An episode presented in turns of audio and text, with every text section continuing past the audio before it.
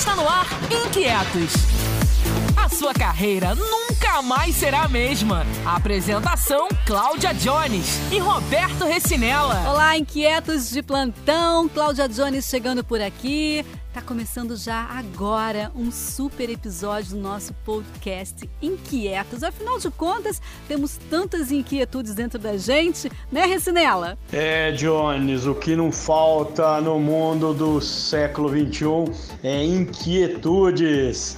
Sejam bem-vindos para os inquietos, para você repensar alguma coisa, para você ver novas perspectivas para a sua vida, para a sua carreira e sejam todos bem-vindos onde vocês estiverem. Bom dia, boa tarde, boa noite. É verdade, Recinela, somos todos cheios de inquietudes e uma dessas inquietudes é, chama-se currículo.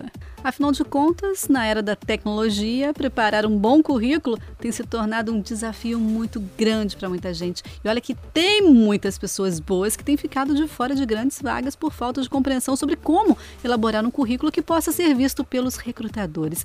Ser visto pelos recrutadores. Ó, oh, vida!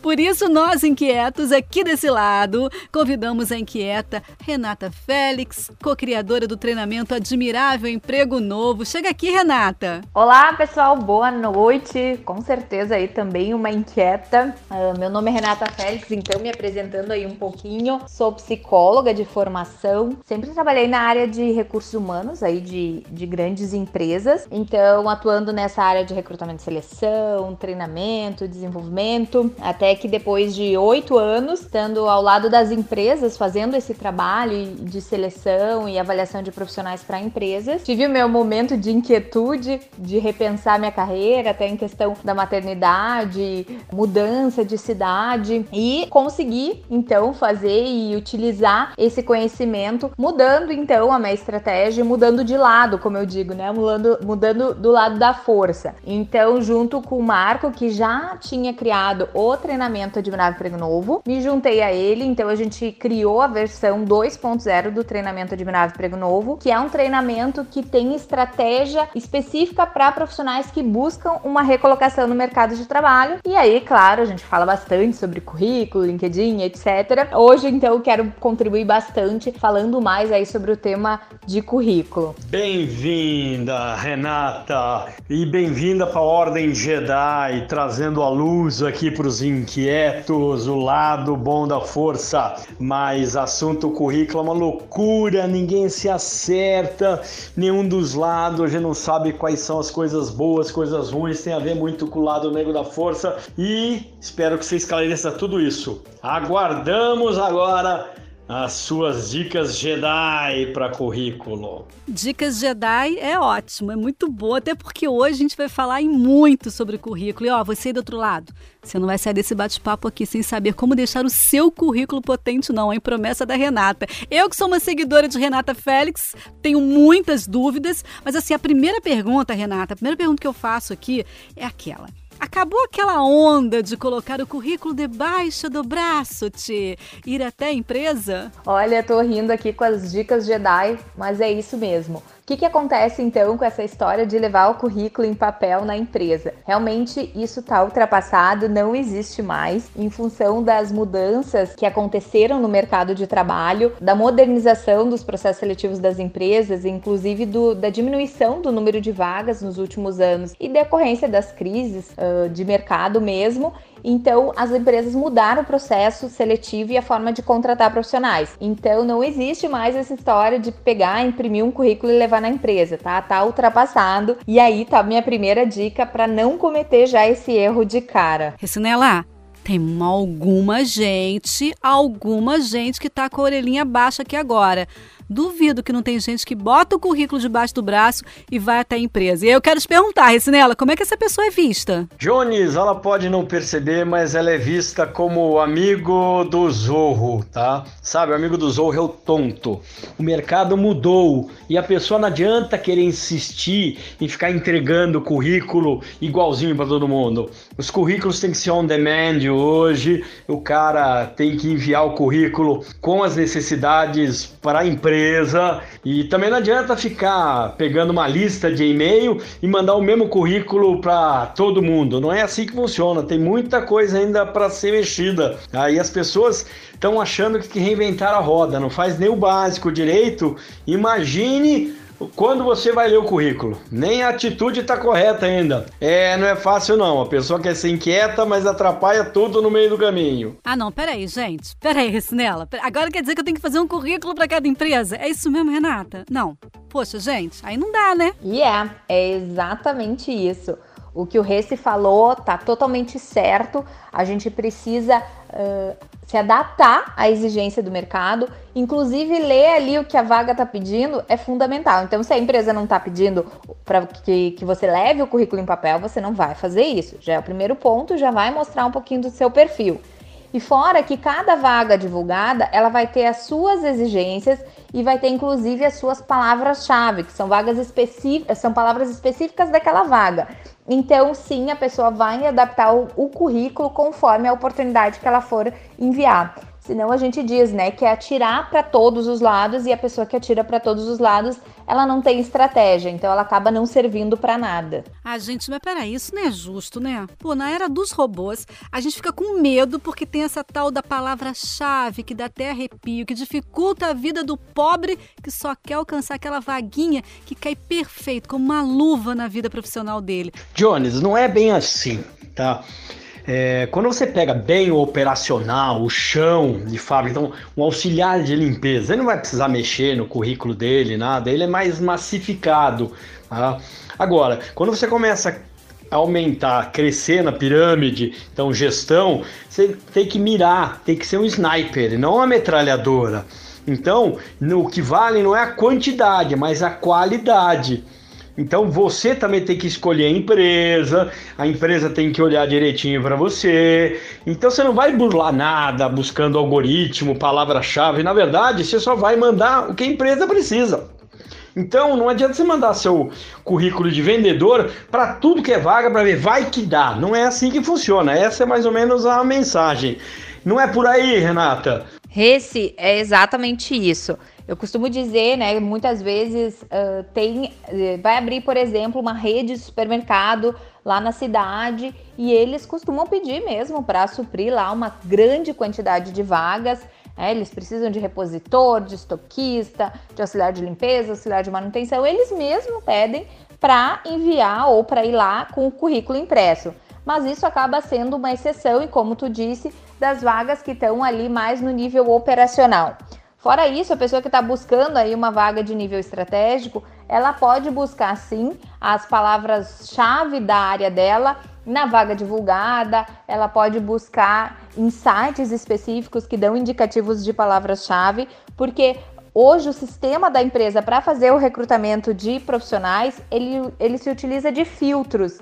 E os filtros são feitos através das palavras-chave que vão fazer lá com que 10 mil inscritos para vaga virem 5 mil, uh, 500, até chegar ali no número de 10 para que eles possam entrevistar aí os finalistas. Ah, entendi, gente. Então vou falar um pouquinho aí sobre essas palavras-chave, nesse filtro todo aí. É, tem assim, tipo, as melhores palavras-chave para os currículos que funcionam.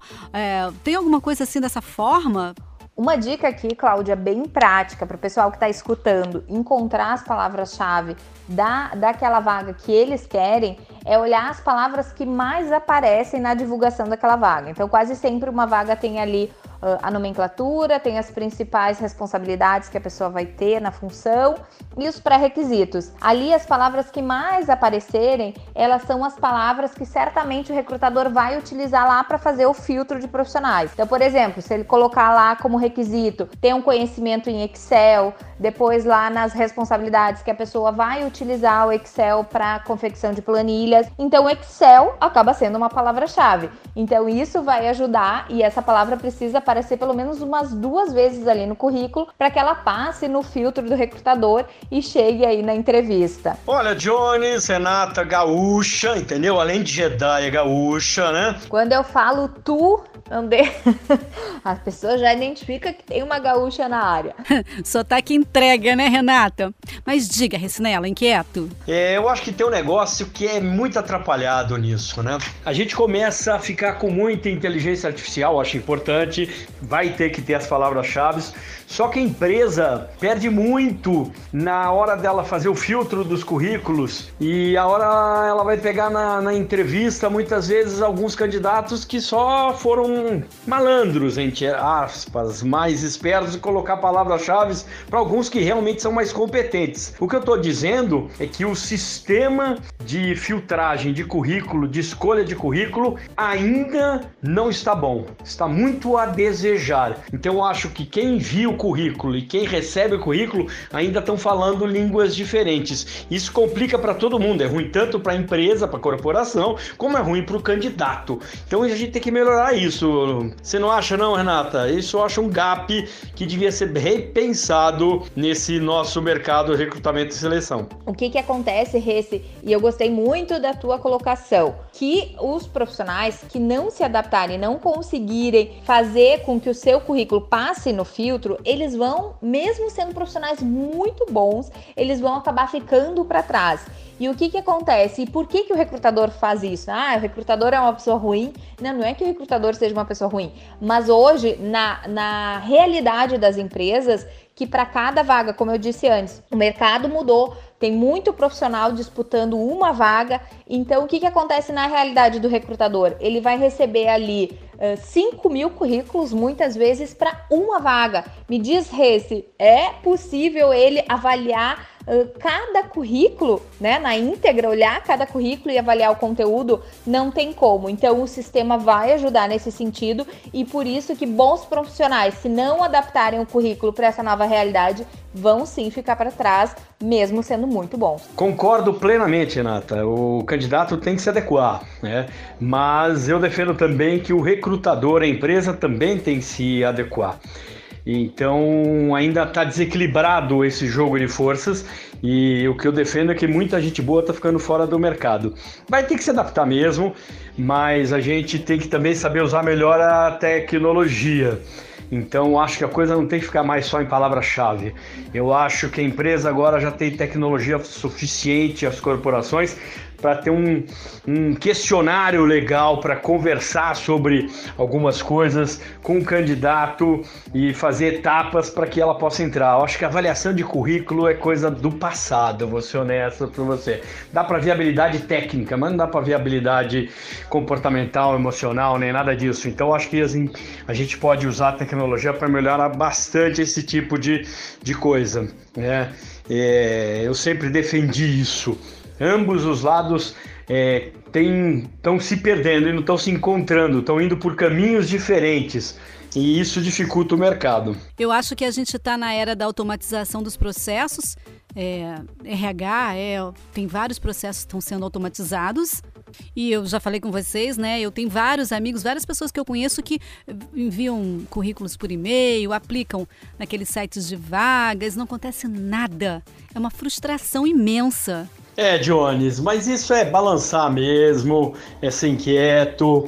É, só acho que dá para melhorar mais. A tecnologia permite que a gente tire melhor, é, melhores resultados desse processo todo de currículo, recrutador, corporação, sabe? Conseguir encontrar uma melhor maneira de todo mundo ganhar com isso. O seu negócio mais ganha-ganha, para não ter essa disparidade. Eu acho isso muito importante né? E no mercado eu não percebo isso. E existe uma, um hiato muito grande ainda. Então a gente tem que evoluir nisso, é isso que eu defendo. Mas realmente as primeiras etapas do processo, elas costumam ser automatizadas, como disse muito bem a Cláudia, a Cláudia cada vez mais as empresas usam então sistemas, até não só com currículo, tem empresas que nem estão utilizando mais o currículo, mas outras formas até de, de começar com cases, uh, com entrevista através de robô e uma entrevista que pega também as, as perguntas e respostas aí com o candidato.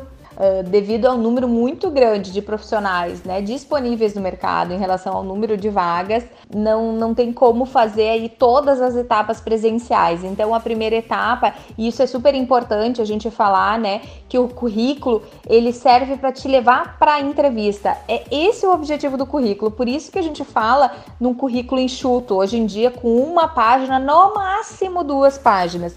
Então é esse o objetivo do currículo, tendo isso em mente, se adaptando a essa realidade de mercado, a gente vai para o momento que é uma entrevista e aí sim é onde bate muito mais a questão comportamental, onde vai ser uma avaliação muito mais qualitativa, né, de, de perfil, enfim, daí o contato mais humano.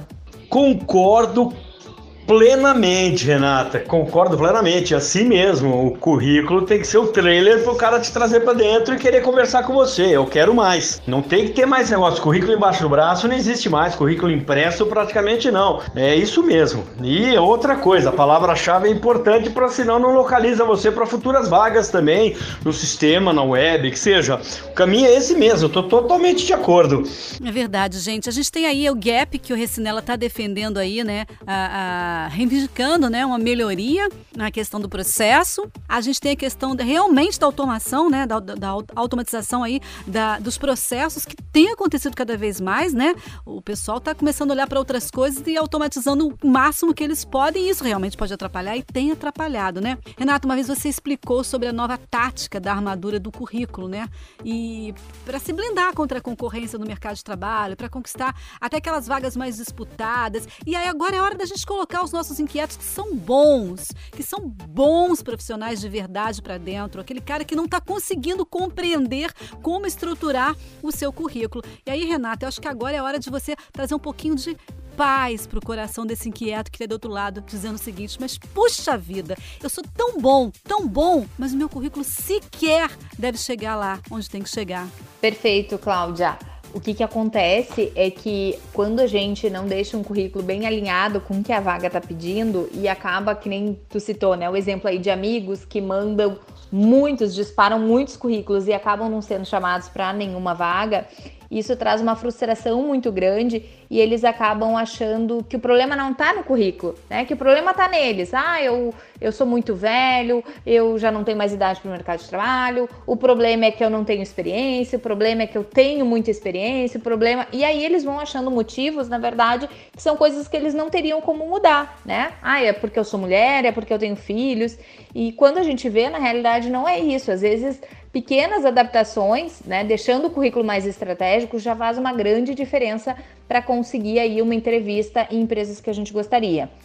Então, a primeira dica, né, eu já, já falei anteriormente, é a questão de um currículo ser enxuto e direto ao ponto, né? O currículo ele tem que ter um foco específico, então a gente usa aí a analogia, né, do sniper. Então, o, o profissional que é focado, ele é o sniper, ele sabe para onde ele está atirando, e o profissional que não tem foco, ele é o soldado, ele atira para todos os lados para ver onde é que ele acerta. E essa estratégia acaba não dando muito certo e acaba prejudicando os profissionais. Verdade, Renata. O, a experiência que eu tenho é que a pessoa, o profissional, montou um currículo uma vez e daí ele fica reconstruindo em cima daquela base velha de currículo. E na verdade ele tem que desconstruir aquilo e reconstruir com essa nova modelagem.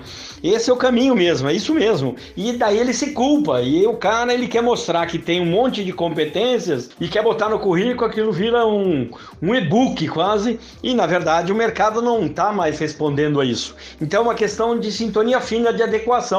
Muitas vezes não entende isso. E isso é importante de ser falado. Foi muito bem colocado, Renata. A Renata estava lendo aqui um artigo da Renata, inclusive, e é público e notório. O LinkedIn ele tem se tornado aí uma fonte, né? muito importante de novos empregos no Brasil. Perfeito.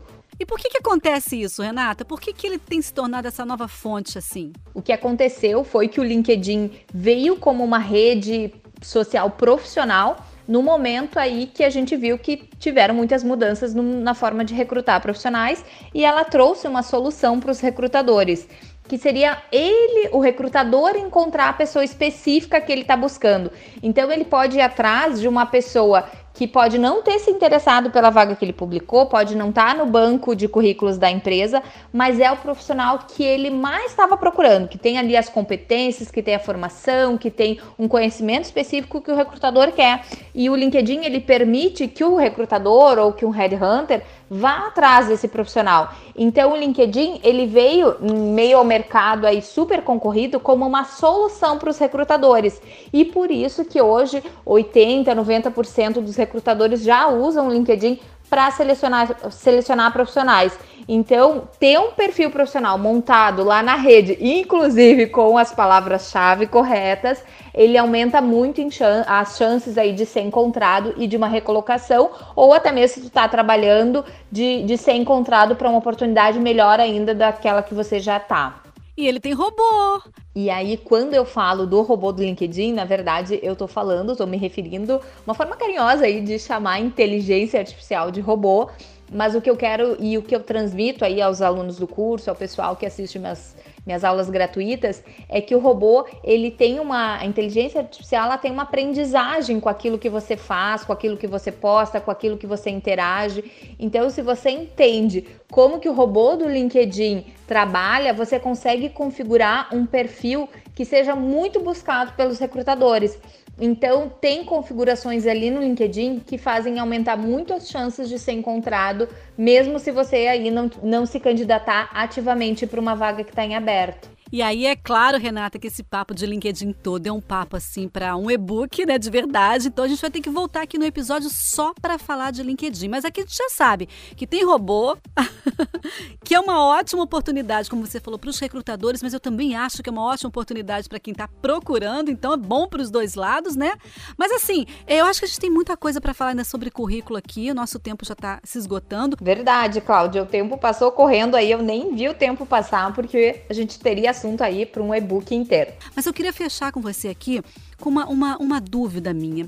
Como é que os recrutadores pensam, né? É, é, é, como é que eles decidem quais são os currículos que eles vão dar retorno? Pronto, o currículo chegou lá. E aí? Como é que procede? Como é que é esse processo na cabecinha do recrutador? Mas a questão da cabeça do recrutador é a seguinte: que quando um, um profissional uh, manda o currículo para a vaga, ele ainda não está dentro do processo, tá? Isso é o normal do recrutador pensar. Por isso que eles não costumam dar uh, retorno do processo só para quem enviou o currículo. Eles não consideram que a pessoa entrou no processo seletivo. A partir da etapa que o currículo passou para uma etapa de entrevista, onde o candidato foi lá na empresa fazer a, a entrevista ou participou de uma entrevista online, ele é considerado que ele está dentro do processo, concorrendo aí com os finalistas que passaram no filtro lá do, do, do início do processo, daquele filtro inteiro de currículos. E a partir daí, as empresas, cada uma faz a sua combinação com o candidato, como é que segue o processo, que tipo de retorno eles dão. Né? Mas claro que não posso falar por todos os recrutadores, eu, eu sempre busquei muito trazer um, um, lado humano dentro dos processos que eu fiz, então sempre dando retorno, mas sei que uma grande crítica aí dos profissionais que participam de processos seletivos é entrar numa etapa de entrevista e mesmo assim não receber retorno, e sei que isso é muito ruim e acontece com muita frequência. Realmente, Renata, isso é um gap, uma deficiência enorme de recrutamento e seleção e RH, e isso tem a ver com a experiência do candidato com aquela empresa e a empresa não presta atenção nisso. E a gente fala muito do, dessa questão do employer branding e tem a ver com isso. A empresa não imagina. Depois o candidato sai falando, ó, oh, eu participei de um processo naquela empresa, ela nem deu devolutiva depois. Isso vai maculando a empresa e até relações com o mercado. E isso é muito comum. Então isso é uma coisa que é bom que quem esteja ouvindo e está numa gestão de RH, recrutamento de seleção, preste atenção nisso. Sei que demanda um tempo, mas isso tem a ver com a imagem da empresa, o employer branding que a gente tanto fala.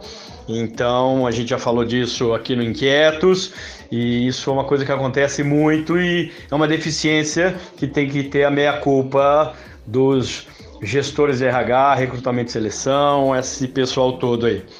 Mas muito bem colocado a questão de LinkedIn, tudo isso aí, Renata, Cláudia. Não, Recinela estava falando aqui, vocês estavam falando, estava realmente pensando nisso. Cara, o Employer Brand começa ali, ó, no recrutamento.